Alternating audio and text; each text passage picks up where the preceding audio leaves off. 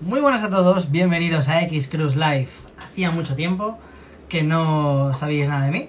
Eh, es verdad, eh, casi un mes o un mes y pico, pero bueno, ya estamos aquí otra vez. Vamos a tener una entrevista semanal, ¿vale? Eh, una entrevista semanal con gente de todo tipo, con gente de la industria, con gente del, del deporte, con riders, con dueños de tienda, con mucha gente que se nos ha quedado todavía en el tintero. Van, a estar aquí con todos vosotros y con todo, todo lo que eh, lo que tenemos para vosotros, ¿vale? A ver, estoy aquí. Eh, hoy tenemos una entrevista eh, muy, muy especial. Muy, muy, muy, muy especial. A ver, un momento, chicos.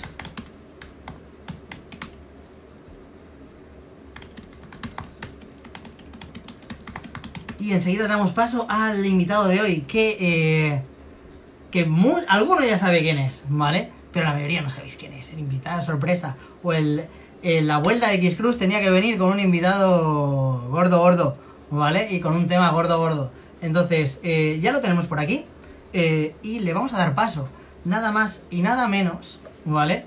Que a Diego de Jodar, de, el que fue dueño de la tienda Real Roller y la distribuidora New Order Distribution.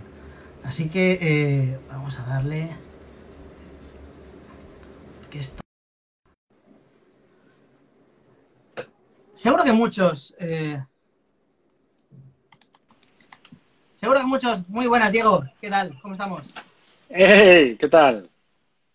Estaba haciéndote la presentación, ¿vale? Seguro que hay alguna gente de los que están aquí, ¿vale? Que ya son, son demasiado nuevos y no, y no te conocen, ¿vale? Em, porque más o menos se...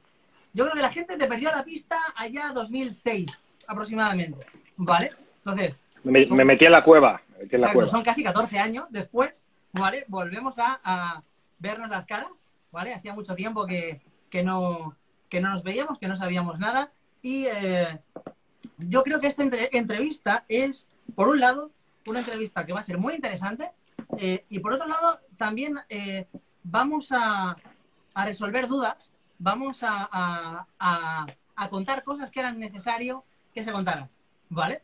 Entonces, eh, es importantísimo. lo primero es lo primero, ¿vale? Diego, tú fuiste el dueño de la tienda Real Roller de Madrid y de la distribuidora New Order Distribution, ¿correcto? Vale, pero ¿de dónde salió todo esto? ¿Quién era Diego? Eh, necesito que la, gente sepa eh, cuál era tu relación con el mundo del inline eh, previa al, al montar, a montar la tienda. Pues yo empecé a patinar con los patines estos blancos del corte inglés de cuatro con el freno delante, Ujú. pues esos, cuando tenía igual 12 años. ¿Vale? Y un día eh, en el Decathlon de Alcobendas veo unos patines en línea, negro, los primeros patines, esto debe ser como 1995, hace una eternidad. Guía con agujeritos. ¿Tenemos algún problema de conexión? Ahí, ahora, ahora, ahora. Hola. ¿Me oyes bien? Ahora, ahora, ahora. ahora. Ah. Sí, sí, sí. Entonces, nada, veo los primeros patines en línea, pues 1995, algo así, y, y me enamoro de, de- de la, costa es, la cosa esta negra, con las ruedas amarillas, una guía de metal con agujeros, con tuerca Vale. gorda de llave inglesa, o sea, bueno, Vale. lo, lo primero de lo primero. Y, y yo patinaba, pues bueno, pues patinaba ahí con mis padres y tal, y una vez vamos a un sitio que se llama el Parque Sindical en Madrid, y allí había un halfpipe de madera, Exacto. que estaba un poco destruido, pero había una parte que estaba bien. Y todo el mundo llegaba, lo probaba un poco y se iba y por alguna razón yo dije, "Esto hay que llegar arriba del todo. Así que mis sábados se convirtieron en ir al parque sindical y estar horas ahí para arriba y para abajo. Hasta que más o menos llegué arriba. vale. Y, y- y esos fueron los principios, ¿no? Entonces estuve como aprendiendo a hacer pipe durante un año y pico. Y luego empecé a ir a, a skate parks. Ahí fue donde me compré los Majestic, los Majestic 12, los blancos, con la, la Soul Plate negra. Y empecé a ir al, al skatepark de Alcobendas y, bueno, a aprender a hacer un poco lo que era grinds, que hasta en el, en el half pipe, olvídate, bastante tenías con sobrevivir. Claro. Y, y ahí empiezo a conocer un poco de gente y un chaval, se llama Fito, eh, también solía patinar en Madrid, de calle. Yo nunca había hecho calle. Vale. Entonces, bueno, eso fue un poco después, ya tenía los quinto elemento y empecé a bajar a, a patinar a La Paz, a los bordillos de La Paz. Ajá, sí. Y ahí es donde me junté un poco con lo que fue la primera crew, donde estaba Dani, que luego estuvo en Real Roller, estaba el Bombo, estaba Vietnam, estaba, bueno, eh, Fito, esa- toda esa y más que se me olvidan los nombres. Vale. Y de vez en cuando nos, aventura, nos aventurábamos en el otro área de Madrid donde estaban los old school, los, los genios de esto, Vale. de Azca. Ahí estaba Juan, estaba Chema, ahí estaba Violeta, conocía ya a. Violeta, y bueno, y grandes genios como el Mayas, Vale. los clásicos de Madrid, ¿no? Claro. Y, y, bueno, ahí aprendiendo a hacer calle y poco a poco la gente de Azca se fue como perdiendo y la gente de, de La Paz también y nos acabamos juntando y nos juntamos en el Club del Rayo donde hicimos, o hiciste un X Crews, Sí. un X Battle. Un ex-bater, un ex-bater. Ujú. Y, y nada, entonces bueno, fueron muchos años de, de- de ir ahí aprendiendo y cambiando. Bueno, después de los quinto elemento tuve lo- lo- unos Salomon, unos S79. Ujú. Y eventualmente con Fito fue como, joder, vamos a comprar unos patines de verdad. Y re- recordar haber visto al Mayas que un día apareció con unos razos blancos que dije, Dios, esto es increíble. Entonces nos compramos unos razos, no, no he conseguido recordar dónde, no sé de dónde salieron, pero bueno, los antiguos con la placa gorda, el backslide plate, Ajá. cordote y tal, Sí. los superclásicos, la bota me reventaba la vida. Pero bueno, pero ahí Vale. Vamos a conectar. Eh, ¿Dónde comprabais? O sea, eh, entiendo, o al menos eh, eh, tal y como yo lo concibo, cualquiera que se monta una tienda, lo que hace es, eh, lo que intenta es solucionar un problema que encuentra. ¿Vale? correcto. Entonces, yo lo veo así. Entonces, ¿dónde comprabais los patines vosotros? En Pues Madrid. mira. Porque yo conozco el patín de oro, pero antes de Real Roller no conozco nada más. En sitios insospechados. Vale. Entonces, yo mi primer patín en el Decathlon, pero el segundo patín, resulta que había un Decathlon muy pequeñito en La Vaguada, es un centro comercial muy grande.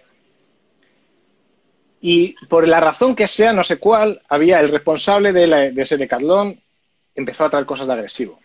Entonces tenía los Majestic y había unos Impala, los de la caña amarilla con la guía azul, que te- los tocabas ahí en la vitrina diciendo, "Oh". Ah, Ah. y tenía ruedas Cosmo, que fueron las ruedas que yo, cuando me compré, de repente descubrí que podía llegar arriba al pipe y era como, joder, eran las ruedas. Las, las ruedas. y yo con las ruedas ya chungas, nada. Vale. Los, Y- los quinto elemento, me tuve que ir hasta Andorra. Había una tienda en Andorra que era más o menos Sí. famosa. Sí, eh, No me acuerdo el nombre. yo, yo me he comprado un montón de VHS allí, en esa tienda. En cada. cada Y ahí, y ahí compré vídeo, mi primer vídeo, como un VG2 o algo así. Entonces, bueno, ibas atesorando lo que podías, ¿no? Encontrás una cosa por aquí, otra cosa por allá, pero era muy difícil, era muy difícil. ¿Y cómo sale el tema de Real Roller? Eh, eh, llega un momento y dices, me monto una tienda, o fue algo que se fue gestando, eh, la idea vino de repente, respondió a esa necesidad que entiendo que era real, de que no había eh, tiendas donde comprar todo lo que necesitaban los rollers en un mismo sitio. ¿Sabes? Cuéntame el origen. A ver, Yo era, yo era muy friki de eso, de comprarme, iba siempre por todos los kioscos que encontraba y conseguía una revista por aquí, otra por allá, y tenía pues un número de Breath, una revista italiana, una revista francesa, de sitios insospechados, y, y yo veía ahí los catálogos y veía las cosas que había, y era siempre esa sensación de, joder, ¿cómo molaría tener esto en Madrid? ¿Sabes? Que, y te daba mucha rabia, tenías que ir hasta Andorra para poder comprarte un vídeo, macho, estás todo el año esperando para poder comprarte el vídeo, ¿no?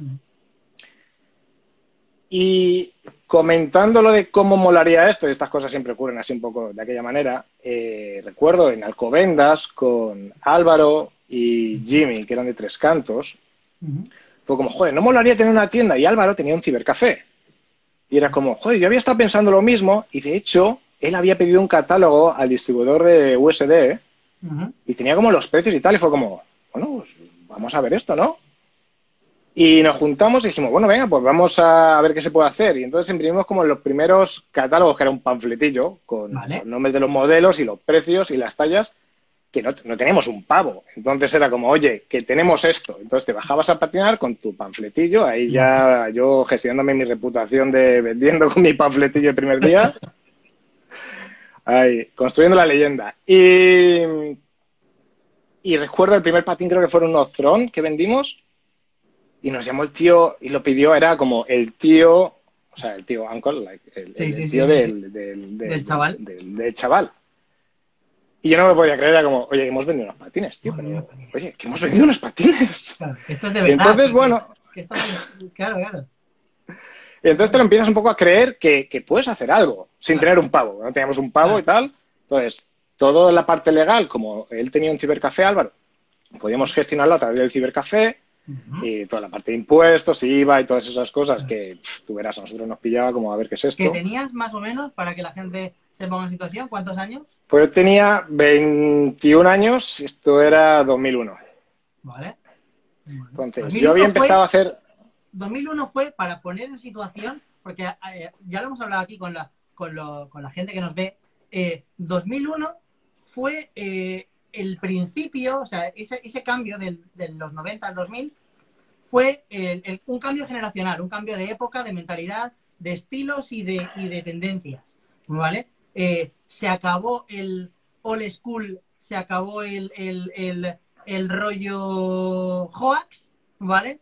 Y empezó el rollo imita, ¿vale? Empezó... eh, Cierto. cierto. ¿Vale? O sea, empezaron las competis de calle, la, la, la, la escena street fuerte de verdad, eh, que, que también hizo que la, la escena park desapareciera casi por completo. Estaban los de Halfpipe porque seguían ahí haciendo fuerza, pero la gente de, de skatepark se quedó como apartada a un lado, la escena street empezó a explotar, eh, desde la IMYTA, ¿vale? La imita, la X del Nacional y las demás que se hacían por ahí. Entonces, era un buen momento para, para, para, para crear nuevos proyectos, porque la gente tenía, tenía ansia, tenía ganas de, de, de cosas creadas por la industria, por, por los patinadores. eh, entonces, yo creo que fue un buen momento para, para el nacimiento de Es un buen, estas ideas.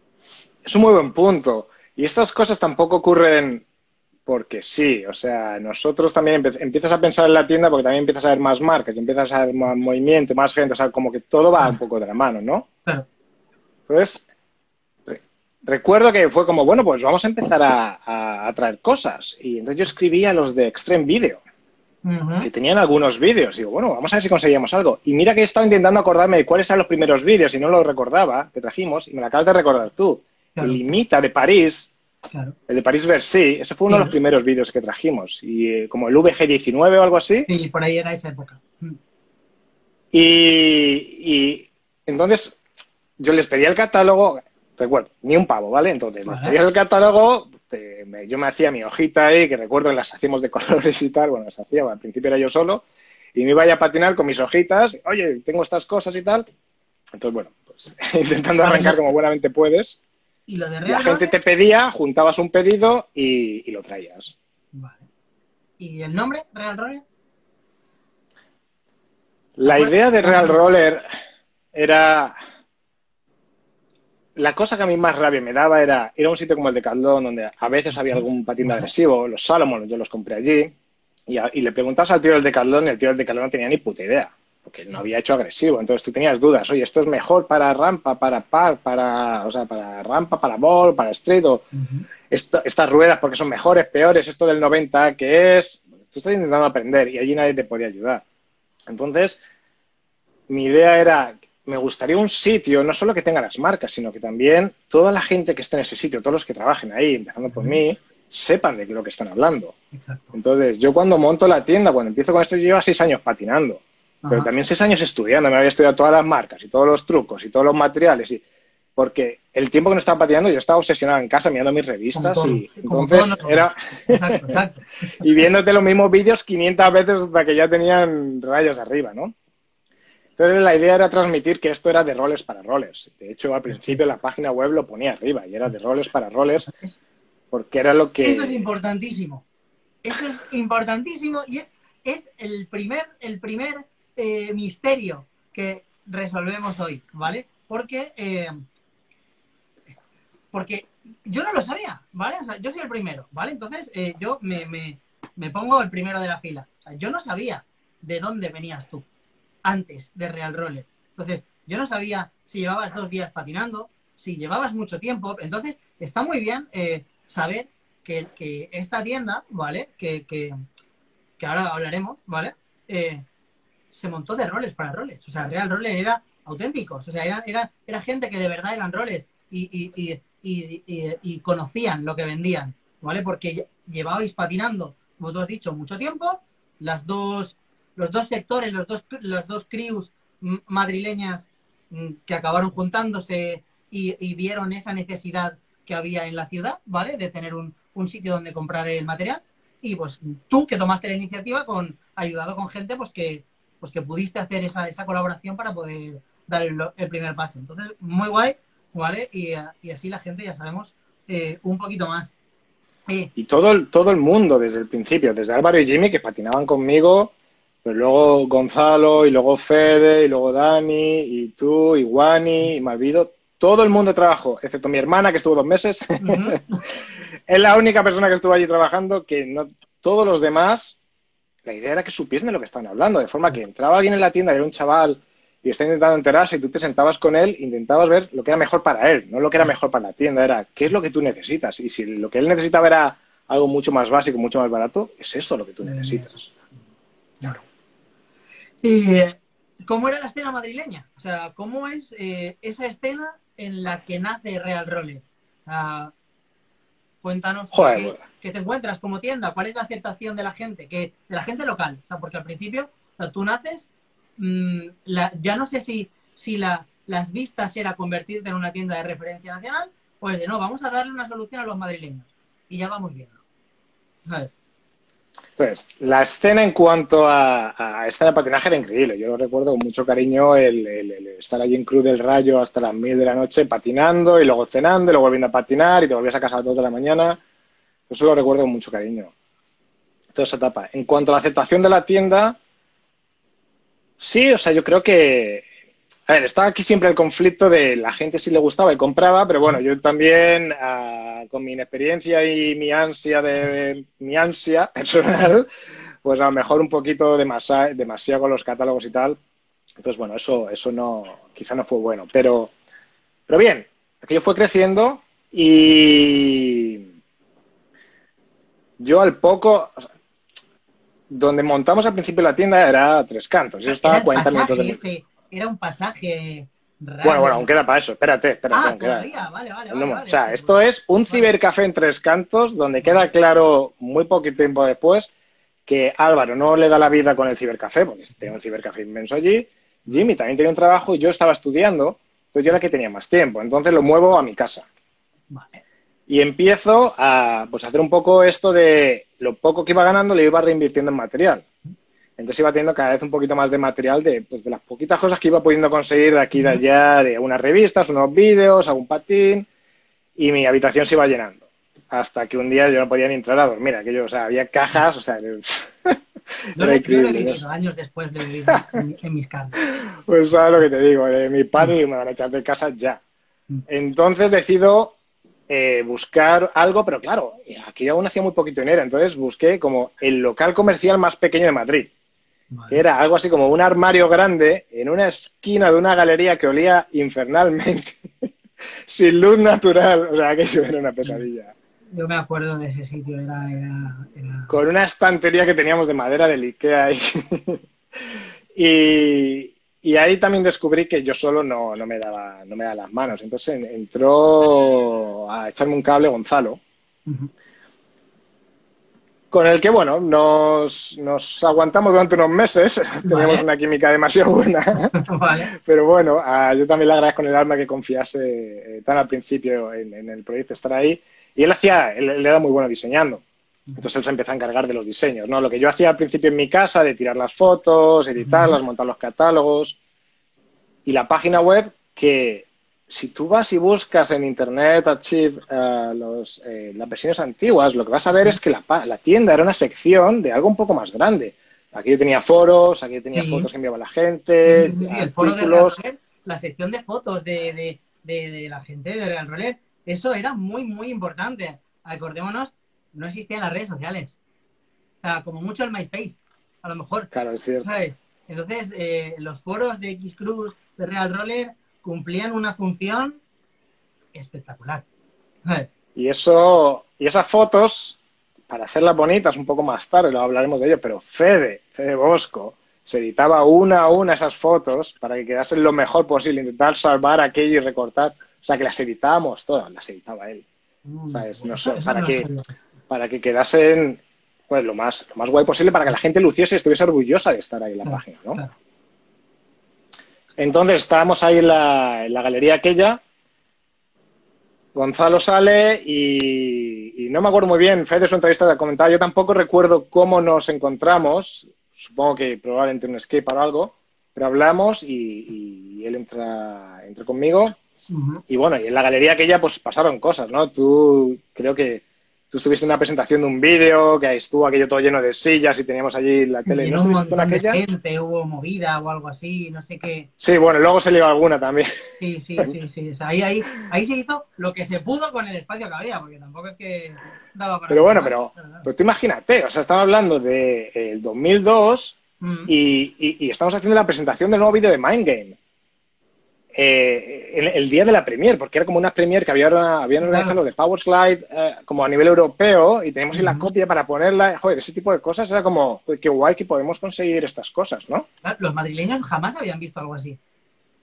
Claro, claro, yo tampoco. Esto era para mí un sueño. no, Yo estaba allí como diciendo, madre mía, en ¿no? Esto es Barcelona increíble. sí que habían llegado cosas, ¿vale? Eh, pero, pero en Madrid, ¿qué, qué decimos? Hostia, Madrid. No, sí que en su tiempo se hicieron campeonatos de España, de Reble Coronas, etcétera y tal cual, pero, pero eso ya quedaba que en el pasado absoluto. O sea, de ahí a, al- al- a algo así, eh, era como que la, la, eh, Madrid estaba olvidado. estaba, entre comillas, Es estaba cierto, es olvidado. ¿sabes? Había gente, había mucho nivel, había muchas cosas, pero en ese sentido de eventos, de que la gente viajara a Madrid o fuera para hacer cosas, mm, yo creo que muchas veces las tiendas cumplen esa función social de, de, de ser el, el, el núcleo que hace de, el, el, el meeting point, ¿vale? O sea, ¿dónde Sí, quedamos? sí, sí, Quedamos sí, ahí y nos vamos a patinar. O nos vamos a patinar y luego quedamos ahí un rato, ¿sabes? Entonces, eh, eso eh, es lo que te quería preguntar, ¿vale? En, eh, ¿Qué aportó, ¿vale? Yo voy, voy hilando, ¿vale? ¿Qué aportó Real Roller en esa primera etapa, ¿vale? A, a- a la escena, ¿vale? ¿Qué es lo que tú crees que aportó? Hay como dos etapas como completamente distintas en Run Roller. ¿no? Digo, La primera es esta, Ese local, o sea, hasta ese local. Después, Hasta ese en el local. siguiente local ya pasamos a cosas está más. la parte de mi casa y de ese local y, y, bueno, ahí es el dar acceso por primera vez a, a esas marcas y un poco cumplir lo que decías tú, ¿no? El- el- tú empiezas porque tú tienes un problema que quieres solucionar. Entonces, cumplir ese primer sueño de, de poder tener un sitio donde veías bastante material nuevo y algunas primeras cosas que era como, joder, pues la primera vez que hay algunos tipos de patines o eh, los vídeos, Claro. un surtido de vídeos y no te tenías que ir, pues eso, hasta Barcelona o hasta Andorra para poder tener acceso a eso. Eh, también ya vendíamos online, entonces en algunos sitios donde ni siquiera había ninguna tienda, empezar a dar acceso a ese material y luego la página, pues con los foros y con, y con las fotos, Claro. esas primeras versiones, pues eh, estás, estás empezando un poco a ayudar a, a- a apoyar la escena con más que solo, solo el material, sino añadir eh, más cosas. Claro, desde ese local, eh, yo creo que eh, Real Roller ya eh, se dio a conocer a nivel nacional. O sea, y, y, ¿cuál era tu competencia? Porque realmente, a ver, ahora las tiendas más potentes a nivel internet, ¿vale? Podrían ser Inercia e Ingravity, ¿vale? Hay más tiendas, está Sledding Line en Alicante, que va muy fuerte, WW en Valencia, hay una tienda en León que también va, va a que no veas, otra en Zaragoza. Eh, por supuesto Roland Roll en Mallorca, ¿vale? Y Mackinline, pero, eh, pero en ese momento el tema online no estaba muy trabajado No, no, no, no, no. en España, ¿vale? Entonces, eh, on- a nivel online, eh, Inercia ya estaba para a, a modo competencia, por, por, por o, o- o con quién. Yo creo, yo creo que aún no. Yo creo que Yo creo que todavía no, ¿verdad? no recuerdo. Yo creo que al principio no había prácticamente nada.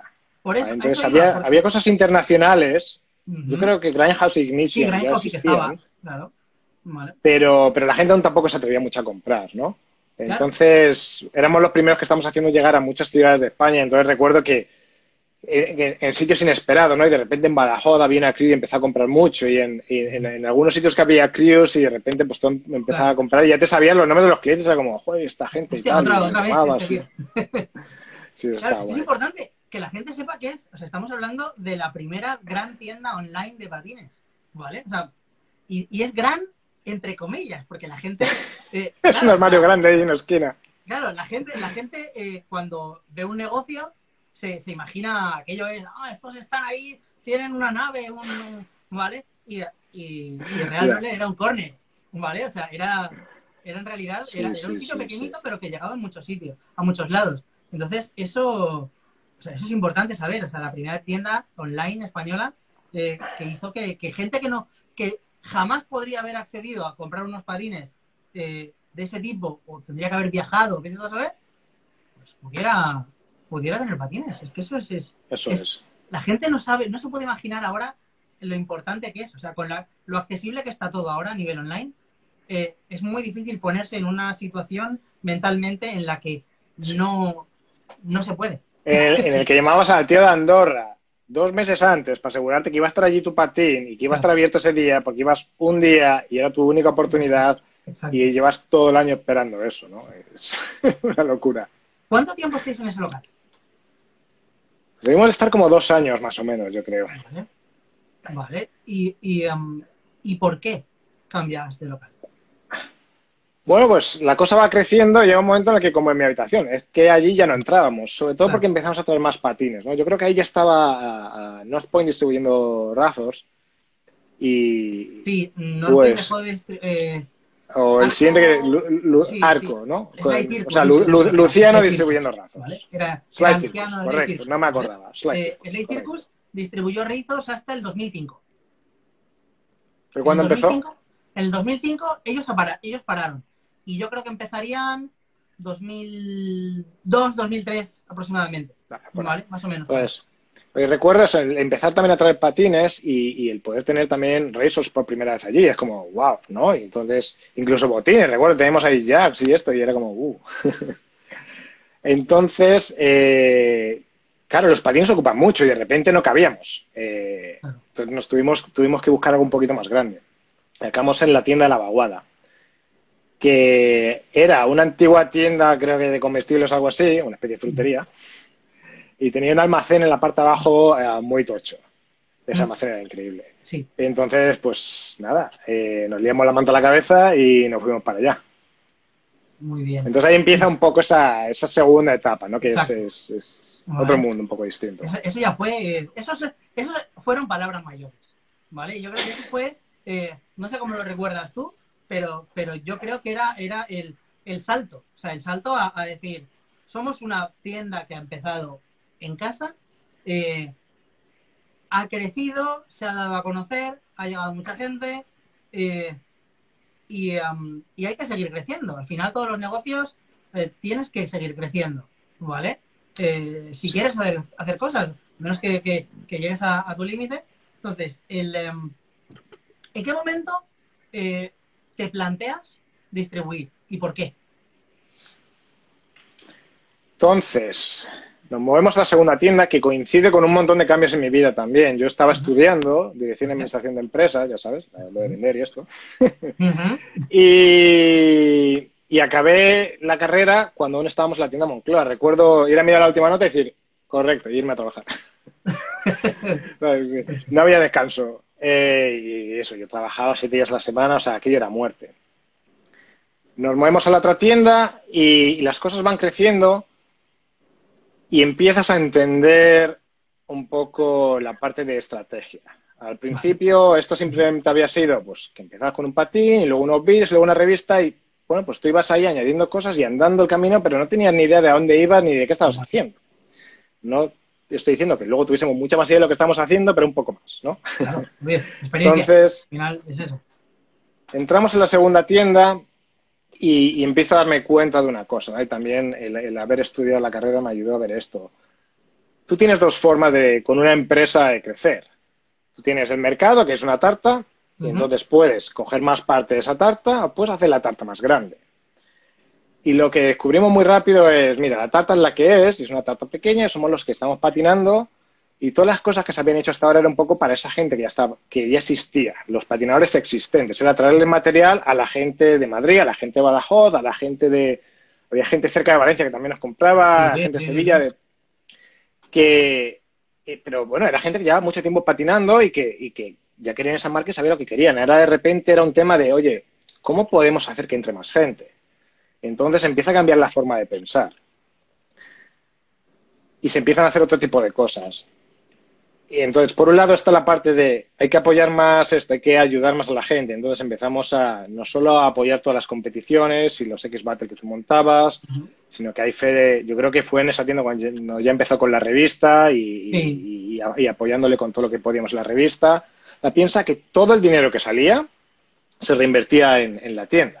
Claro. O sea, yo me pagaba lo, lo justo, pero que igual alguna gente pensaba que yo me iba a mi casa ya como tío Gilito a nadar en monedas, olvídalo. Hay que facturar mucho y la gente no sabe cuánto hay que facturar para hacer eso. Todo, hacia- todo de vuelta. Y de vuelta era eh, las competiciones y eran un montón de cosas. Bien, entonces, según estamos creciendo y empieza a cambiar esta forma de pensar, también era como, bueno, hay otras marcas que están saliendo que, que molaban mucho. Era como, ¿qué se puede hacer con esto?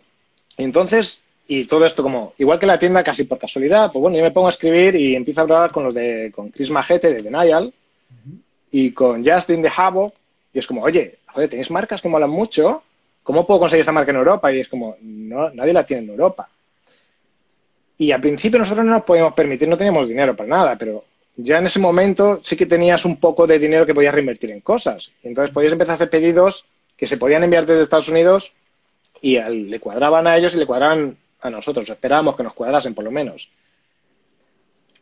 Y cuando te dicen, es que no estoy trayendo nada de Europa, digo, bueno, ¿quieres que lo venda yo en Europa? ¿Quieres que, que sea yo el distribuidor? Y, y te dicen, sí, claro. Y dices, pues somos distribuidores. Pues somos distribuidores.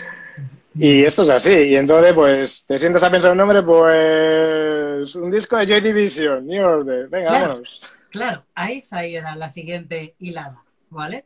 Eh, New Order, o sea, nace New Order Distribution, ¿vale? Y aquí, aquí empezamos las polémicas, ¿vale? Porque New Order, ¿vale? New Order, mucha gente, a ver, los conspiranoicos, los fans de las, de las conspiraciones, el New Order, el nuevo orden, ¿vale? Se, se montaron una película, mucha gente se montó una película enorme, eh, eh, de dónde venía el nombre. No, aquí ya empieza, es, esto estaba planeado, ¿vale? El, el tema de lo que luego supuso, ¿vale? O sea, el, el gran cúmulo de marcas que llegasteis a, a- a llevar, ¿vale? O sea, era como el monopolio estaba... El estaba- plan maquiavélico. ¿vale? El plan maquiavélico, ¿vale? Era, era, era todo malvadísimo. Entonces, el, Me he puesto- te voy a cortar una cosa, te voy a enseñar una cosa. Me he puesto una camisa para hacer honor a mi reputación. Te llevo mi camisa de Lannister. ole. Qué guay. Porque, bueno, pues eso, soy, soy el Lannister aquí, he venido, soy el malo, pues bueno, venga, vamos, a, vamos al lío, ¿no? Lannister. Sigue con el plan maquiavélico. ¿Vale? Entonces, pero eh, eh, ni todo era tan malo, ni todo era tan rebuscado, ni, ni tal, porque New Order, en realidad, eh, venía, y no- cuéntanos de dónde venía. Mi orden era dos cosas. Juraría, no lo puedo, pero es un disco Joy Division y es NWO, New World Order. Es un, es un grupo que se montó de Pressing Catch. Entonces, los de Pressing Catch van siempre como creando historias y arcos y no sé qué. Y uno de los arcos fue, pues, como que Triple H y, y Hulk Hogan, que se puso el pelo de negro. Entonces, ya las camisetas de NWO. Y era también muy friki de Pressing Catch. Y entonces, pues, bueno, pues. pues Claro, ya está. no- Pues una- no- pues tenía gracia, ¿no? Claro, no, no había conspiraciones, chicos, es- lo siento. ¿Vale? Es, es- es lo que hay, os hemos desmontado un poco el... el- La, la distribuidora no la encontramos. Vale, Eh, claro. Lo último que yo podía pensar en mi vida era que íbamos a distribuir algo. Nosotros éramos una tienda. La idea, recuerda, la idea desde el principio es de rollers para rollers, primero en Madrid y después a otras ciudades donde no tenían nada. Claro. Porque eran como. Sentía lo mismo que había sentido yo y era, joder, es que me tengo que ir hasta Andorra para comprar algo, ¿vale? Entonces era cubrir la- la- exactamente la misma necesidad. Y cuando empiezas a hablar con estas marcas, resulta que por alguna razón que no entiendo, nadie les estaba distribuyendo en Europa.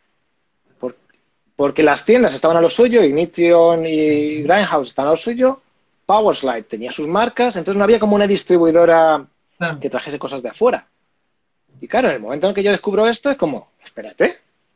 Y claro, pues empiezas a contactar a todo el mundo. Y entonces hablo con Billunique. nicho, O sea, descubres el nicho. Dices, Claro, Claro. ves la oportunidad de tu vida y dices, joder. claro, Y empiezas a escribir a todas las marcas cool. Y entonces yo recuerdo escribir a Be Unique y decir, bueno, ni de coña. Y te dicen, sí, digo, al lío. Pues, venga. Y escribo a Australia, Cosmo, que digo, no, Cosmo no. Y Cosmo el tío, joder, qué bien, oye, qué alegría. Y yo, Cosmo. Vale. y entonces marcas que, que para mí era increíble hablar con el dueño de la marca. O sea, yo verme hablando con Chris Majete o con los de Bionic era como, no me puedo creer, ¿sabes? Y, y bueno, y, ahí estabas. Hacías tus pedidos con el dinero que tenías, que era muy poquito, y traías cuatro cosas, y ellos lo entendían también, era como, tío, sé que quieres que te compre toda la colección, pero tengo muy poco dinero, más envías solo las bonitas, ¿vale? Claro, ya está. Claro, claro. y, y así y, íbamos. y empezaste, empezaste a distribuir eh, a nivel europeo. Claro, Algunas, eh, algunas marcas, algunas marcas sí que las tenías a nivel europeo, otras sí que sé que eran. porque, porque, porque nadie, porque eran marcas que en Europa las tiendas las querían. Entonces, cuando yo escribo Claro. a, a- al de, al de Grindhouse, al de Ignition, oye, tengo Be Unique, era como, oye, me interesa. No es que comprasen muchísimo, pero, pero les interesaba. Entonces, eso nos permitía, y bueno, tú, tú estuviste llevando, tú sabías lo que era, el, el poder enviar el catálogo, te- ellos te hacían pedidos y con eso podíamos hacer un pedido más grande, de forma que los números saliesen, porque los gastos de envío de Estados Unidos o eh, de Cosmo que venían de Australia, más las aduanas, te freían. Entonces tenías que traer un pedido bastante grande y solo con la demanda que había en España no llegábamos. Entonces, no fue opcional. Era, si no lo hacías a nivel europeo, un poco con las tiendas que había ahí, no, no, no salían los números. Claro, y los, sobre todo los, los volúmenes que podía comprar una tienda como Greenhouse. ¿Sabes?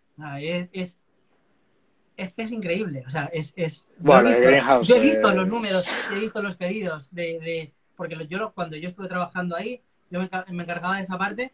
O sea, yo sé lo que era mandar un catálogo o una hoja de pedido a Grindhouse y, te- y devolver y decir, pero si esto Correcto. esto Se han llevado todo. las tiendas españolas, juntas, ¿sabes?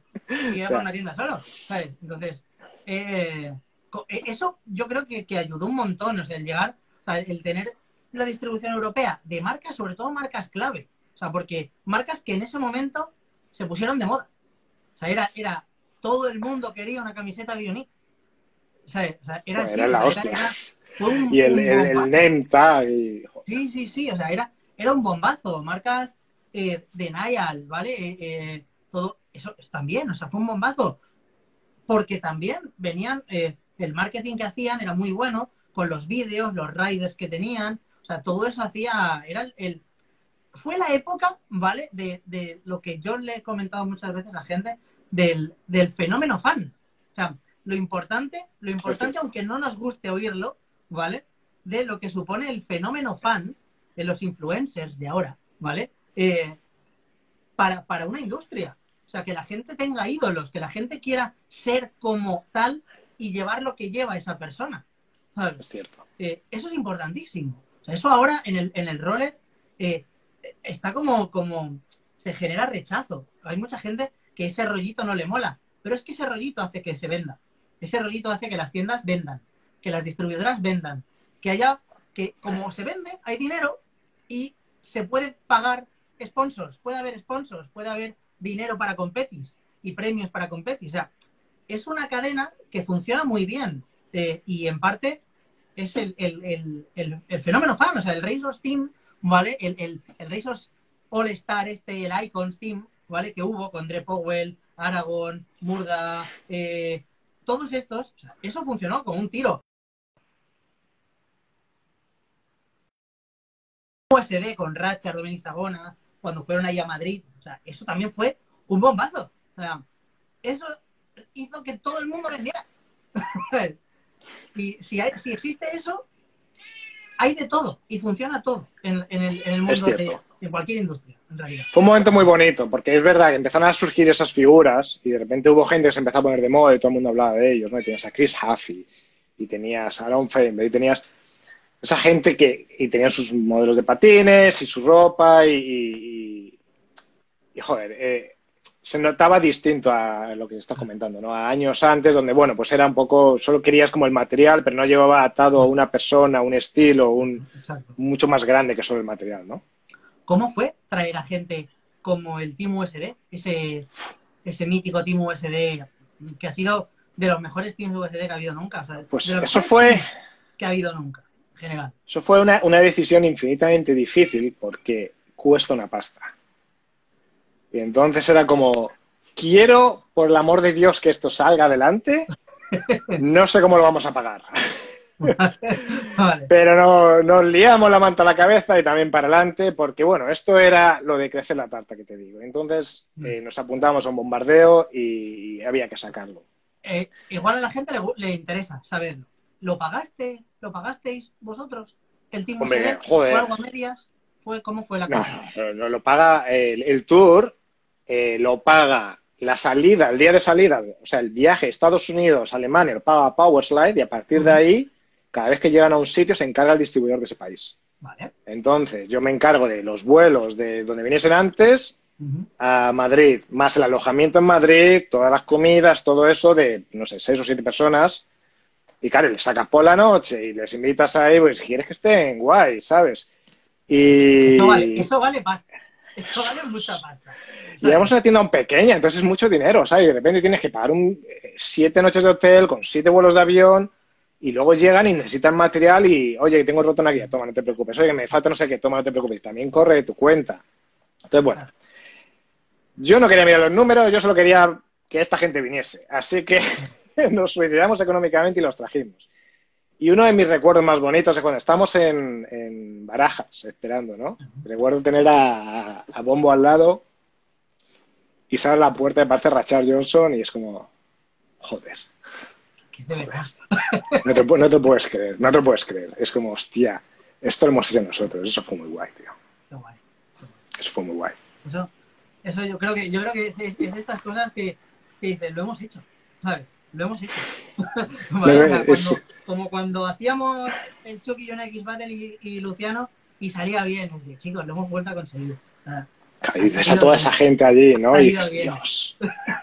ha salido bien. Pues traer al Team USD, brutal. Yo creo que, yo creo que, ¿cuál ha sido? Vamos a, vamos a, ¿cuál ha sido eh, el, el mayor logro o el más bonito o el del el mejor recuerdo que gana, que, que guardas de, de qué, qué cosa hiciste y sucedió que, que más orgulloso estás de haberlo hecho, Yo creo que para mí es el tour ese.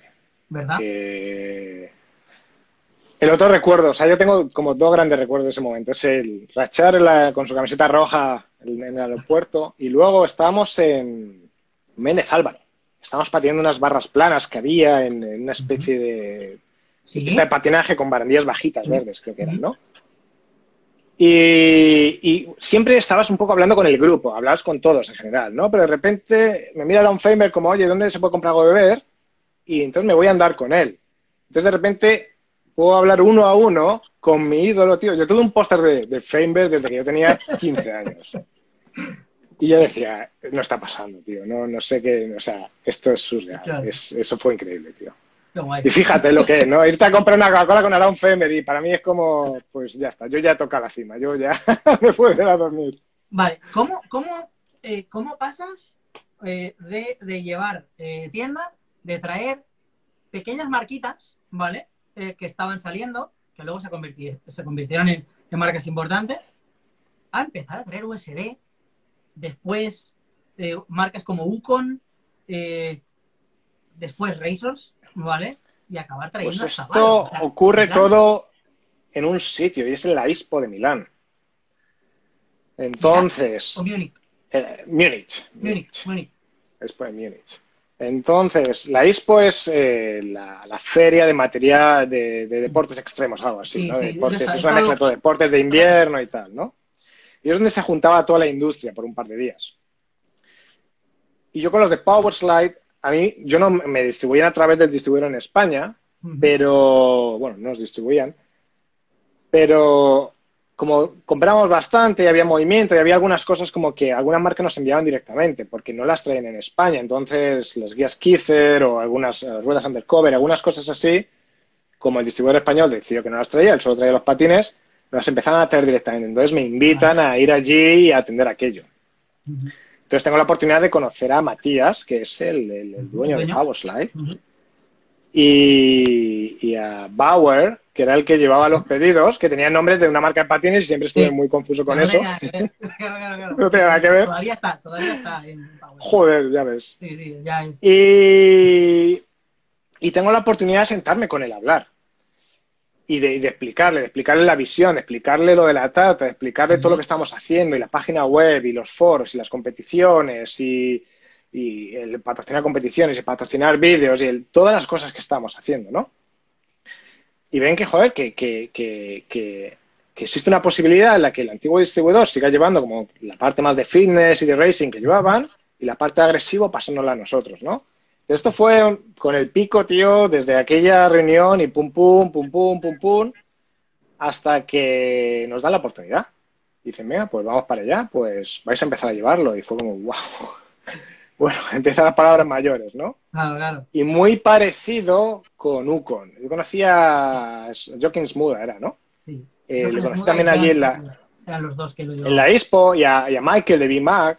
Y los conocí allí, lo mismo, hablabas con ellos y veía la pasión que tenías y las ganas y las cosas que están haciendo y era como, bueno, venga, pues. Y, y, y confiaban en ti, te enviaban el primer catálogo y empezabas a hacer los primeros pedidos. Entonces, muchas cosas empezaron allí, ¿no? En, en, en aquel primer viaje, que fui yo solo, dormía en un hostal, en una habitación con otras 20 personas que no podía dormir. Te, imagínate un hostal no. de jóvenes, o sea, ahí budget traveling a muerte, y, pero fue, fue una experiencia también muy bonita. Eso, eso fue muy increíble. Qué guay. Eh, y um, de traer Powerslide, eh, um, ya empieza a crecer todo. O sea, porque ahora, en ese momento, estabas tú, estaba Fede, estaba colaborando con el tema de la revista y moviendo y tal. Eh, y estaba. Al Está Falu. Entré, estaba Faluki. Faluki. Vale, que lo tenemos por aquí, conectado. Oh. Vale. Sí, lo, un lo grande, ves, un es, grande. Es.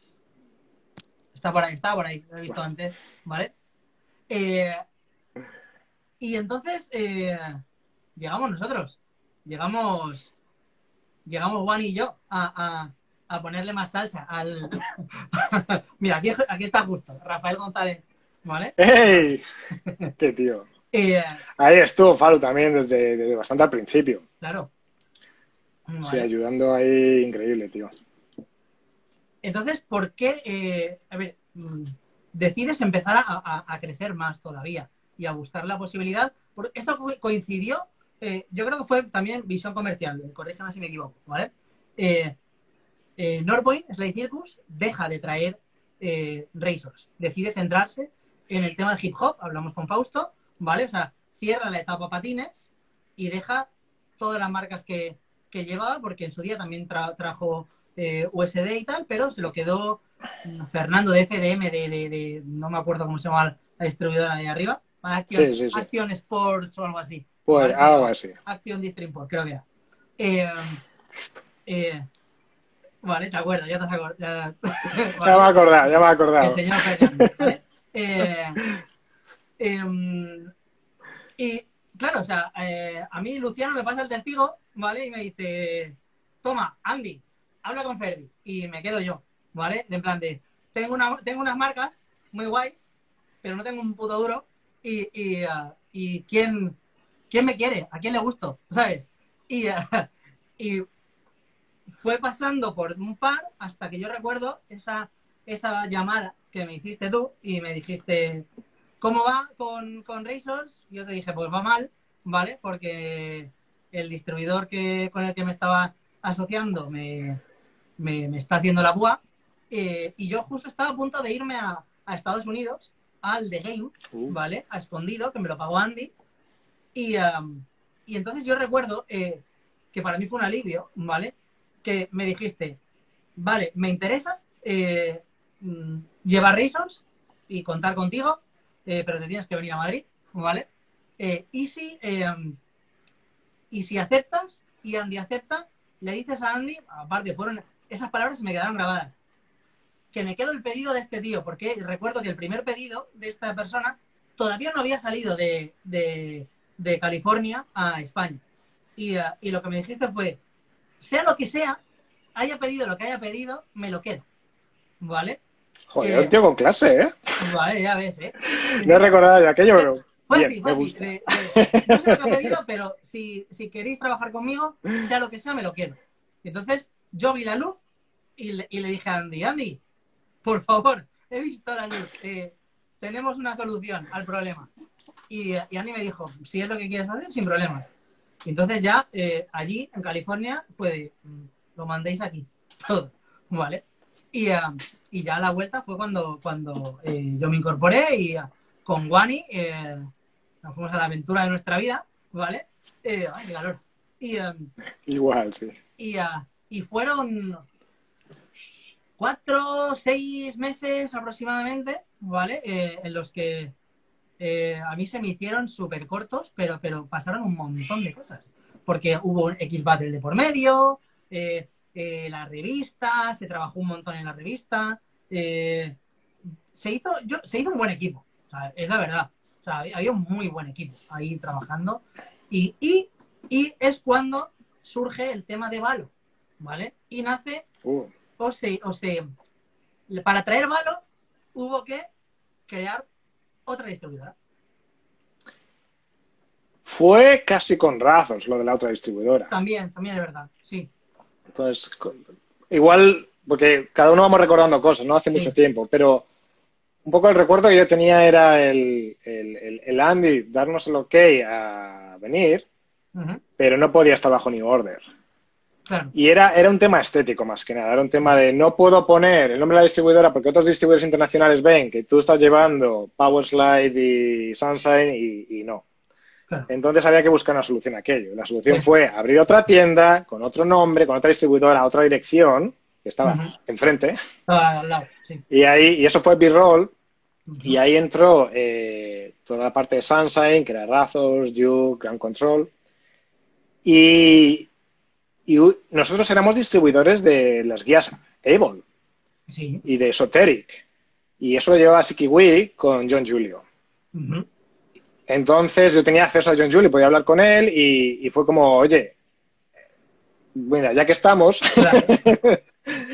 ¿cómo, cómo, cómo va Balón en España, no? Eh, porque eh, lo llevaba Rollerblade, pero Rollerblade no estaba haciendo nada. Eh, era como una marca pequeña ahí y no estaba haciendo nada. Y dijo, y dijo que sí, y yo creo que un poco también por el mismo, la misma razón por la que dijo sí Andy e incluso Ucon un poco antes, y es empezamos a tener una reputación de trabajar bien las marcas, de tener, de darle mucha de tener un equipo y patrocinarlo y darle material y moverlo y lucirlo y, eh, salían en la revista y salían artículos en la web y hacíamos tours mimábamos las marcas y, y tené- intentamos que siempre hubiese un, un- un- mucho producto y muchas cosas.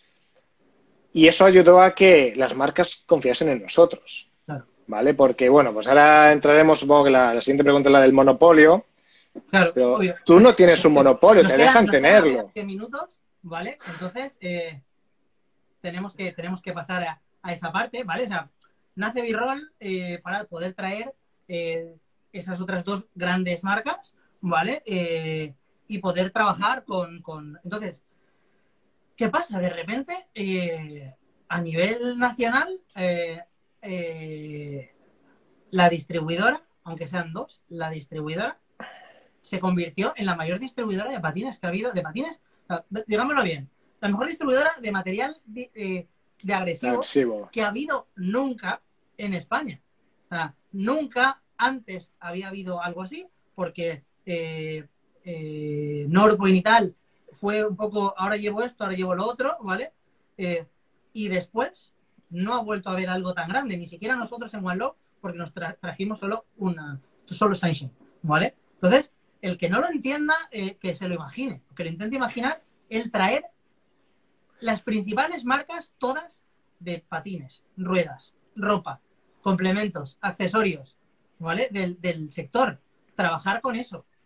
Eh, hacer malabares con los números para que todo funcione, ¿vale? Porque es, es que es, eh, es, eh, increíble. Entonces, se llegó a hablar de monopolio, pero la gente no entiende. eh, o sea, no era un monopolio. A ver, es un monopolio cuando hay mucha gente que quiere eh, el- esa parte y no puede acceder a ella.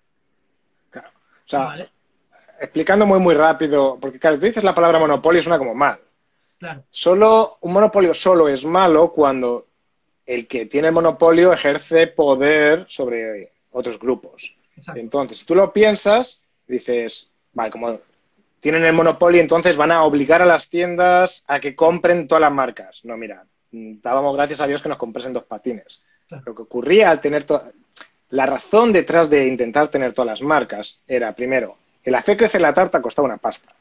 Era un montón de patrocinios, eran un montón de anuncios, nos metíamos en todos los fregados, entonces alguien sacaba un vídeo y ahí estábamos. O sea, apoyábamos a todo el mundo, ¿vale? Y, yo no recuerdo haber dicho que no a nadie. Alguien sacaba tres camisetas y decía que tenía una marca de ropa y allí estamos nosotros y pedíamos la marca de ropa, ¿sabes? Queríamos apoyar a todos los que también están siendo empresarios como, como éramos nosotros a que sacasen cosas adelante, pero todo eso cuesta mucho dinero. Entonces, si tú sacas esto eh, y te gastas todo este dinero en hacer crecer la tarta, pero luego USB saca unos modelos así así y Razor saca unos modelos que molan que te cagas, eh, tú estás metiendo un montón de dinero ahí, pero luego el dinero no, no te vuelve, entonces Claro, te, te quedas. claro. Y ahí puedes tomar dos decisiones. Y fue un poco lo que pasó. Una decisión habría sido, bueno, pues cortamos, cortamos patrocinios, cortamos eh, material que estamos trayendo, cortamos marcas y lo dejamos más compactito y más para sobrevivir. O venga, nos hemos venido a jugar, hemos venido a jugar, vamos con todas.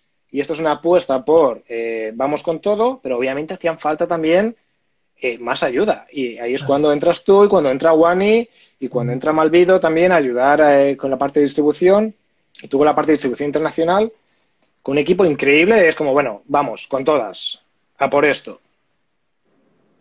Y esa es la razón detrás del monopolio. No había, nin- no había ningún poder monopolístico porque contra las tiendas era facilidades para ellos, porque tenías un poco de todo en vez de... No, no podías forzar nada. Pero luego de cara... con una única distribuidora vestías una tienda entera de arriba abajo, Claro, con todo lo que necesitaras. O sea, Y luego con los clientes, nosotros, porque puedes decir, ah, pero tienes el monopolio, entonces puedes bajar los precios. Si nosotros bajábamos los precios, ni una sola tienda compraba la distribuidora. Claro. Entonces nosotros estamos cogidos por los cojones, ¿no? Nada, los precios tienen que ser los que son.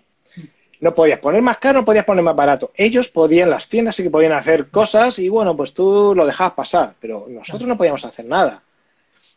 Entonces, la, la- única forma de lograr como sinergias con todo esto era el, el- tener todo el paquete e intentarlo con todas. Entonces, entrasteis todos y fuimos allí a muerte y el mercado decidió que ya no le quería seguir creciendo claro. Y se junta que Grindhouse está vendiendo cada vez más y más y más porque tenía unos precios brutales. Entonces, nosotros estamos gastándonos todo el dinero en hacer crecer la tarta y luego se está llevando el pastel. Primero, la tarta está decreciendo y segundo, Grindhouse se lleva una buena parte. Final, Y bueno, supongo esa es la siguiente pregunta que vas a tener, ¿no? Pero deja de pedir por internet a las tiendas españolas. Y fue el gran conflicto de no pidáis a Grindhouse, que afecta, de verdad, afecta al mercado español. ¿Sabes? El... Pero es cierto, lo que ocurre es, yo soy un chaval, yo tengo dos duros, yo compro la tienda más barata. Entonces, no- nuestra responsabilidad era el cómo seguir apoyando el deporte y tener los precios más baratos. Y ese era el reto. Y no lo conseguimos, porque Grindhouse tenía un volumen que nosotros no teníamos. Entonces, no podía solucionar las dos cosas a la vez. Intentamos con la distribuidora, intentamos meter más manos, intentamos centrarnos, no lo conseguimos. Entonces, bueno, pues estaba claro lo que queríamos, pero no lo conseguimos. Y llegamos al final, ¿vale? Eh, llega un momento en que eh, se hace, eh, entiendo yo que se hace complicado el, el- el mantener el grupo que teníamos allí con, con las necesidades que teníamos los, los trabajadores, ¿vale? Eh, la gente, nosotros, por ejemplo, en mi caso, caso de Wani, nos habíamos ido desde nuestras ciudades. Allí, Madrid no es un sitio barato, ¿vale? Eh, a pesar de que estábamos en un barrio que no era, no era muy caro, pero, pero eh, no es un sitio barato en general. Eh, y nosotros necesitábamos que, que- que- ne- necesitamos que nuestros números Ah, necesitamos te que nuestros números como trabajadores cuadraran, ¿vale? Y, y, uh, y, y a nosotros no nos cuadraban. Y yo recuerdo el momento de plantear de, Diego, mm, esto no, si, si no podemos llegar a unos números determinados, nosotros no podemos seguir trabajando. Necesitamos que esto se cumpla. Eh, y es cuando cuéntanos, haces números. Entonces, vosotros venís algo. Chicos, nos han tirado. Es la falta de práctica. Es la falta de práctica, perdón. eh, pero vamos a acabar, vamos a acabar, vamos a hacer esta mini segunda parte, ¿vale? Para que eh, saber eh, cómo, cómo acaba la historia de Real Roller New Order Distribution. Eh, muchas gracias a todos por, por volver a entrar, ¿vale? Eh, como estaba diciendo, es que es la falta de práctica. Llevo, llevo un mes sin conectarme y, y, y me han dado la hostia, y me han tirado para afuera, ¿vale? Pero, pero nada, vamos a... Podemos hablar, chicos, nos podemos hablar. Quiero crear debate, lo, lo podíamos dejar aquí. Lo podíamos dejar aquí. y, y em, ay, Diego se ha salido, no pasa nada. Podríamos dejar aquí y se queda ahí el- en el aire. ¿Qué pasó? ¿Qué pasó? ¿Vale? No. Eh, vamos a ver si, si entra Diego eh, otra vez. Aquí te tengo. Vamos a ver. Es peor que Netflix. Dejamos ahí. Esto, esto se llama un, un, un- Lo hemos dejado en un cliffhanger ahí brutal. Ha sido brutal, ¿eh? Ha sido brutal. ¡Hostia, al final! La gente así, ¡no! ¿Continuarán? ¿No continuarán? Continuamos. Un poquito, ¿vale? Un poquito para, para acabar. Eh, Buena técnica, el Ferdi lo tiene todo controlado, estaba, ¿eh? estaba, estábamos Instagram y yo con pinchados. En realidad estaba todo planeado, ¿vale? Eh, no, que va, o sea, yo estoy mirando el tiempo y, y, y- y me ha pillado, ¿vale? Y se No nos ha ido el santo al cielo. Nada, seguimos. Entonces, ¿por dónde íbamos? A ver, que me perdí un poco. El final. Eh, mm, lo Sí, que nosotros habíamos Vale, entonces vosotros venís con un voto de confianza brutal, porque venís con dejando vuestras casas, unas condiciones temporales de, oye, vamos a entrar así y esto tiene que evolucionar en esta dirección, ¿no? Entonces, joder, gracias, ¿vale? A los dos, a Juan y a ti. Porque, joder, es, un salto al vacío, igual que nosotros íbamos todo el día saltando al vacío con Claro. la mar, las marcas y no sé qué, vosotros sentados ahí con nosotros y aquello fue increíble. El plan, el plan era el que te decía, oye, ahora, si ya añadimos las marcas y tú te pones, a ver, había algunas carencias, eh, no nos daban las manos, entonces era como, si fortalecemos la distribución nacional, y eso fue Iván Malvido, intentar moverlo por tiendas que nunca habían vendido nada agresivo, intentar hacer crecer ahí, ¿no? ¿No? Lo había, Sí. lo había, Diego, espera, perdona la pausa, pero esa parte, o sea, hasta que tú lo has mencionado, a mí se me había olvidado completamente que Malvido, que Malvido cogió las riendas de... de- Era comercial de la ahí, va con su mochila con o sea, las Es cosas. que yo no me acordaba, o sea, y, y mira que, que, que yo soy un poco biblioteca y, y aquí dos o tres tenemos la cabeza, vamos, pero pero se me había olvidado totalmente que Malvido era, era el- la parte nacional, o sea, yo llevaba internacional y Malvido nacional, One y tienda, ¿sabes? Y, y... Sigue, Claro, sigue, entonces sigue. esa era la idea, ¿no? Él llevaba Nacional, entonces si fortalecemos Nacional, entonces Falu, Fede y yo un poco llevamos la tienda, eh, tú llevas distribución eh, internacional, y Iván Malvido lleva Nacional, y Wani lleva los equipos, Dani también estaba ayudando con las conference series, que era como un montón de competiciones pequeñitas que teníamos por todas Exacto. partes, llevamos la revista, eh, bueno, o sea, llevaba Fede, hacía Fede, pero nosotros estamos ahí apoyando con todo lo que podíamos. Y además metíamos números de la revista en cualquier pedido de patines, o sea, aquello había que distribuirlo como fuese y la pagábamos nosotros y, y que, que la viese todo el mundo, ¿no? La, la revista era increíble y aquello tenía que verlo la gente. Y la página y los tours. Entonces era como, bueno, si todo esto funciona como debería funcionar, pues evolucionamos, seguimos creciendo. Entonces, es verdad que fue un salto grande, pero ya podéis pasar a unas condiciones que era lo que habíamos hablado. O sea, todo esto estaba un poco sobre el papel, daba los números. Obviamente, pues haces un escenario de esto va a ir bien, es- esto si va bien, si va regular y si va mal. Claro. Bien. Eh, y lo que te digo, eh, el mercado empieza a caer, Grindhouse empieza a meter a muerte, la gente empieza a estar cada vez más cómoda. O sea, nosotros les habíamos enseñado a comprar por internet y Grindhouse empezó como a, a- a coger todo ese hábito que se había ido de ¿no? eso, claro, sí, sí. Que insisto, es normal, era más barato, era un problema que teníamos que solucionar nosotros, eh, es lo que hay, pero no lo conseguimos solucionar. Entonces me decís, oye, eh, tío, muy bonito lo de las condiciones temporales, pero tenemos que vivir y, y- Exacto. y lo entiendo. Entonces me siento y hago números porque ahora tú tienes millones de herramientas, y le das y ves los números de tu empresa, ¡pum! Pero en aquellos Claro. tiempos yo tenía ahí mis Excel de 500 filas y entonces Para el que no lo sepa, estamos hablando del año 2006, hace 14 años. Eh, igual alguno mm, todavía no sabía ni hablar de los que está aquí, ¿vale? Entonces, hace 14 años. Bueno, y, los stocks, pues eran falu y se imprimía ahí unas hojas y se bajaba en el almacén y se metía en O sea, era todo un poquito precario. Me meto y hago todos los números y es cuando descubro que las cosas están mucho peor de lo que yo pensaba. O sea, sí que tienes la sensación porque ves la cantidad de pedidos que salen, la cantidad de pedidos que van a las tiendas, no estamos consiguiendo llegar a lo que teníamos que llegar. Y en ese momento, pues, eh, no solo no, no puedo y vosotros ya os vais, sino que de repente llegas a la conclusión de, espérate, el plan era que con ese refuerzo de vosotros tres, de Juan y Malvido y tú, poder fortalecer esto y no podemos, eh, y si os vais, no nos dan las manos, o sea, este- esto se cae y las ventas están cayendo y como nos de- como me despiste tres meses, no tengo ni para pagar de vuelta, porque yo había ya pedido créditos al banco, no tengo ni para pagar de vuelta los créditos al banco. Entonces de repente entras en modo pánico, que es como, Dios, voy a morir.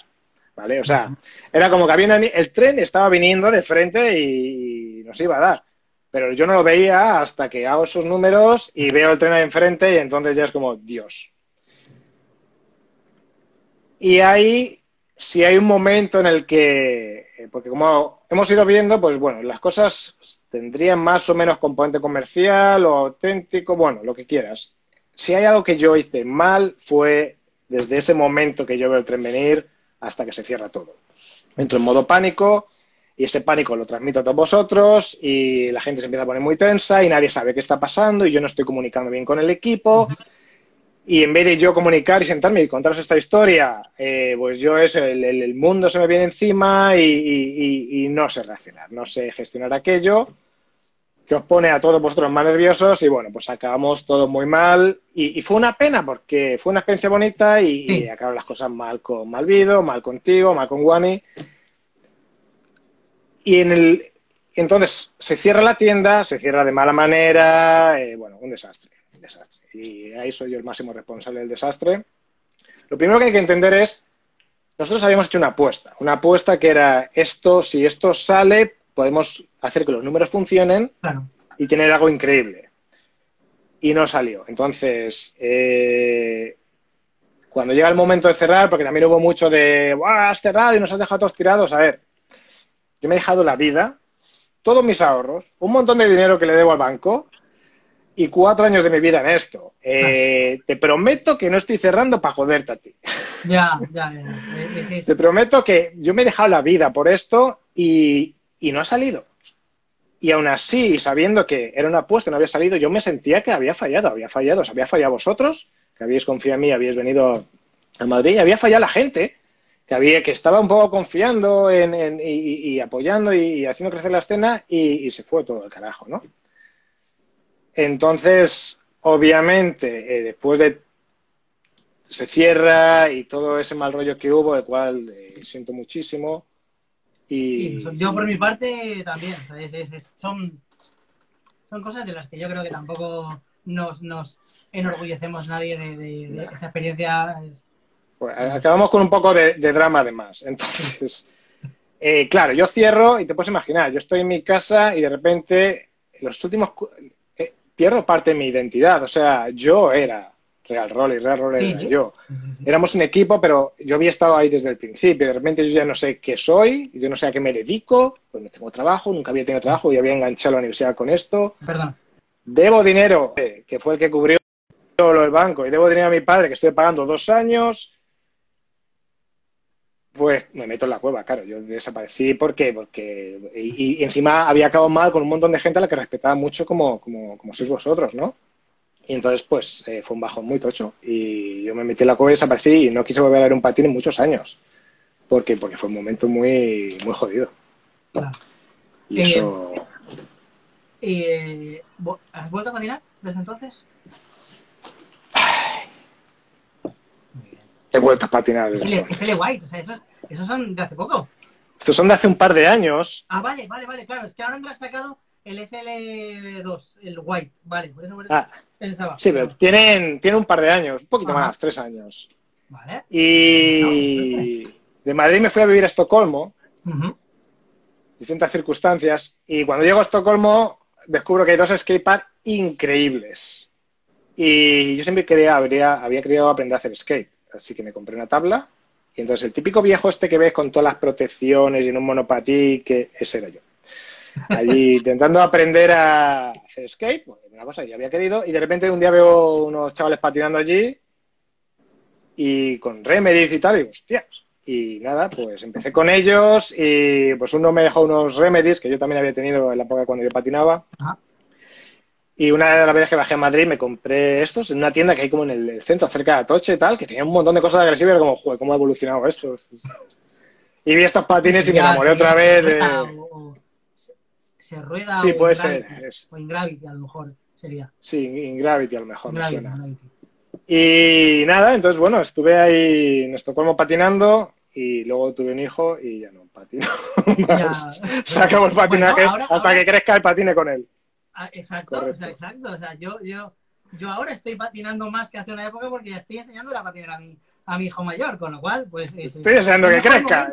Para retomar los patines, cuando tienes hijos y, y, y vuelves a patinar, ¿vale? Sí, Eh, te- tengo ganas, tengo ganas. tengo Pues ganas. eh, es, es, como tú has dicho, ¿vale? En el, en el, eh, el momento de, del, eh, de cerrar Real Roller, distribución y tal, fue un momento crítico. O sea, fue un momento crítico a nivel personal tuyo. Ahora, después de, después de, con perspectiva, que se dice, ¿vale? Ahora con perspectiva, viendo las cosas, eh, haciéndonos mayores eh, y habiendo pasado por experiencias similares, eh, me puedo imaginar lo, lo, duro que fue, ¿vale? Me puedo imaginar lo duro que fue por, por, por todo, por todo lo que supuso, inversión personal, la relación con la gente, o sea, eh, todo. Es súper, súper, súper duro. Claro, una, luego- una- una de las cosas, eh, perdona que te, que te corte. No, una, una de las cosas que quizá también fue más dura es el, bueno, había gente que siempre me había odiado, eh, el puto capitalista, tal, siempre vendiendo, bueno, eso es eh, parte, de- viene con el- parte del viene puesto, paisaje. Viene con el puesto, Hijo de te digo puta. yo, ¿vale? Es así. Pero, pero había gente con la que yo sí que era amigo, ¿no? Eh, que tenía buena relación. Y, y- y cuando cierro, sí que como todo el mundo da la espalda, todo el mundo. También lo entiendo, ¿no? Un poco la gente que a lo mejor está como más de mi campo, de repente yo no estoy y no qui- y quieren unirse a la, a la crítica general, que es como, joder, qué tío más cabrón, ¿no? Nos ha dejado tirados. Pero bueno, ver a, a gente que, que yo consideraba que eran mis amigos, dar la espalda de esa manera también añadió a todo lo demás. Entonces, fue un poco como, Ahora con perspectiva, la- el recuerdo que tengo es, lo intentamos, con todas. Mm. Y, y fuimos a muerte. Y nunca tuvimos una decisión cobarde de lo que te digo, de recortar. Siempre era, venga, vamos a más, podemos montar algo grande, podemos montar algo sólido, podemos montar algo que sea impresionante. Y fue impresionante. Pero además que fuese resistente. Claro. Eso no lo conseguimos. No, no, a- No sé. pero fue, fue, fue el, eh, en, en parte, en una gran parte fue, o sea, ahora nos damos cuenta, ¿vale? Los que seguimos en la industria y tal, de alguna manera, ahora nos damos cuenta de, de- del el momento en el que sucedió eso, o sea, eh, fue un momento en el que no veíamos que el, el patinaje estaba bajando, ¿vale? Muchos. No veíamos, no veíamos la, la gran realidad de, de- de a qué nivel estaba bajando el, el- el deporte y, y- y continuó bajando, ¿vale? Continuó bajando hasta, hasta vamos, hasta el sótano, ¿vale? Eh. Entonces, eh, pues sí, o sea, es, es, es, es- yo no te puedo decir que habría actuado distinto, ¿vale? De, de, de ser tú, ¿vale? O sea, no, no voy a ser yo el que diga, yo lo habría hecho mejor, porque no creo que, lo, que se pudiera hacer mejor de lo que se hizo, ¿vale? En las circunstancias Bueno, y con todo lo que se... yo, yo podía haber comunicado un poco más al equipo, podríamos haberlo hecho de una forma un poquito más organizada. Ahí parte, yo parte. palmé bien y es la parte que un poco que más siento. Esa parte sí. Pero aparte de eso, lo demás, joder, estuvo bien. O sea, que Mm. Y, caña. um, y eso, eh, y ¿qué, es de tu vida ahora? ¿Qué, qué, a qué dedicas tu vida? Pues ¿Por dónde te ha llevado? ac- acabé, monté alguna, monté una empresa más, o sea, luego estuve trabajando para empresas grandes, monté otra startup. Ujú. Eh, de eso, bueno, lo voy a cortar todo un poco. Acabamos en Estocolmo, acabo con mi mujer en Estocolmo, pero rollo de ida de olla de nos vamos sin trabajo y sin nada. con un Airbnb allí dos meses, a ver qué pasa. Y, y allí decido montar otra, otra startup en la que ayudamos a gente a buscar un piso en Estocolmo. Que El- encontrar un piso de alquiler es... Easy Rental, ¿no? ¿Era? Y si rentas. ¿Eh? He hecho los deberes. Y, y funcionó muy bien. Eh, pues eso, bien, pues ya has visto, lo que leíste todo fue una entrevista que nos hicieron en, en un periódico local y tal. Entonces, iba muy bien, lo usaba un montón de gente, se hizo muy, muy famosa. Entonces nos cogieron un programa de aceleración de empresas. eh, por unos inversores que de San Francisco, pues hacían programas en- también en Europa, ¿no? Y, y nos cogieron el programa este. Poco después del programa tenemos que cerrar porque lo usa un montón de gente, pero no conseguimos hacer un pavo. Claro.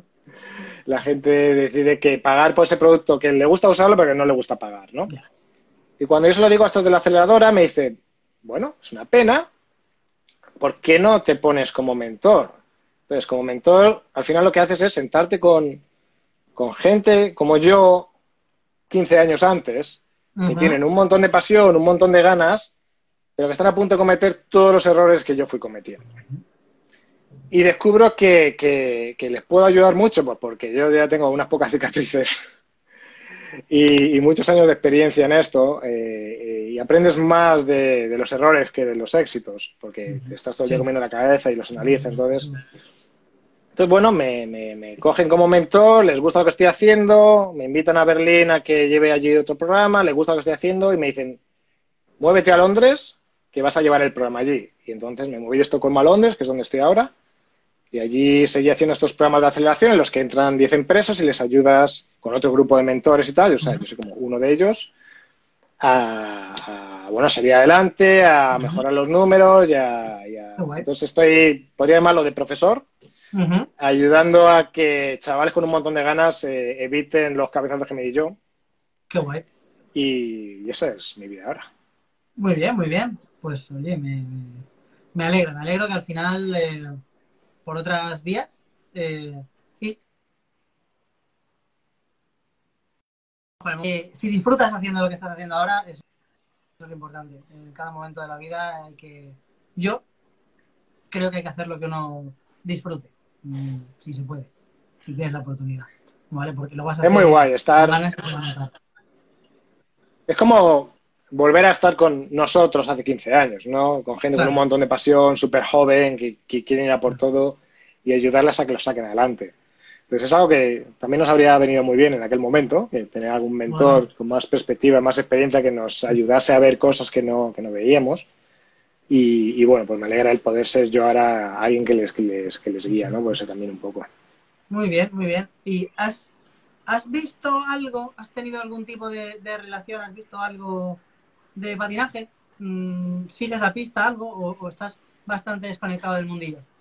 Nada, me compré los patines y patinaba con el- la crew esta, pero bueno, pues nosotros ahí en nuestras cosillas, pero sin, sin meterme mucho porque también era muy difícil para mí, ¿no? Después me, de repente me contacta Martín de la nada y fue como, wow, digo, ¿qué hago? Eh, digo, venga, vamos, vamos a destapar la caja y vamos a volver a mirar aquí a ver qué hay, ¿no? Claro. Y después hablé contigo, vi la entrevista que le hiciste a, Fede.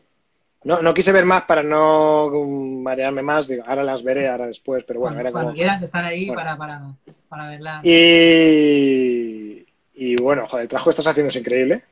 Entonces, qué guay que estés documentando y, ¿no? y que los chavales nuevos puedan ver qué pasó. Y los chavales an- antiguos, los que están en nuestra generación, pues bueno, seguirán pensando que soy lo que soy, pero ahora por lo menos saben un poco más de lo que había detrás, ¿no? Exacto. Es- es-. Y entonces, muy bien, tío, me alegro mucho que haya vuelto con X-Cruise. Y Es- poco más que es- eso, es no... algo que tiene que tenía que existir algo parecido. ¿Y por qué no lo mismo? O, actualizado. ¿Vale? Es, es, es eso. Entonces, eh, muchas gracias, Diego. ¿Vale? Eh, muchas gracias por, porque eh, es una entrevista que a mí me apetecía mucho hacer. ¿Vale? De verdad, te lo digo. Eh, para, para. ¿Sabes por qué? Para cerrar así ese capítulo de la historia, ¿vale? De, de, de, de mi vida, de nuestra vida, cerrarlo bien, Ya, porque se no se cerró bien, ¿vale? no se cerró bien. No se cerró bien, es así. Y entonces... Yo te, te agradezco la oportunidad, tío, de, Vale. de eso, poder hablar y es lo mismo para mí también, perdona que te he Porque realmente, o sea, yo disfruté muchísimo. O sea, me lo pasé genial. O sea, es de las mejores experiencias de mi vida. El haberme ido a Madrid fue muy poco tiempo, pero eh, esa oportunidad de, de estar trabajando allí eh, hizo que yo quisiera seguir trabajando en la industria del patinaje después y, y- y- y montarme mi tienda con socio, distribuidora eh, y seguir hasta el día de hoy peleando. Entonces, es muy probable que si yo no hubiera, eh, si no me hubieras dado esa oportunidad, eh, no estaríamos sentados aquí hablando. ¿Vale? Así. Me Vale, de entonces, funcionarse y, y eso, te doy las gracias por, por también la oportunidad para mí de, de venir y por lo menos contar la historia, contar lo que había detrás y resolver todas esas ah, dudas y esos, ah, ¿cómo lo habéis llamado? Esa- Bueno, todo, todo, todo, todo el background que había ahí. Y, Claro. y- entonces, O bueno, sea, pues, ese, te- ese- te- ese espíritu conspiranoico de, bueno, pues... eso, la, la conspiración, la conspiración, no me salía, correcto, la conspiración. La historia fue empezar a andar el camino un poco y nos encontramos las cosas según venían y las cogimos a la que venían y, y no salió mal del todo. todos y muy jóvenes, con muy poca experiencia, y, y, pero salieron las cosas bastante bien. Ah, Sí, tienen cosas Mientras fueron bien, fueron muy bien, ¿vale? Mientras fueron bien, fueron muy bien y, y, y lo pasamos súper bien, lo pasamos súper guay. Yo, es que eh, eh, eh, ese, ese final amargo fue el, fue el final, porque hasta ahí fue todo de puta madre. Entonces, Ya, pasó, todo muy rápido, joder. Sí, porque es eso, yo Por eso tenemos, tenemos que, teníamos que cerrarlo bien, ese capítulo. Era, era obligatorio.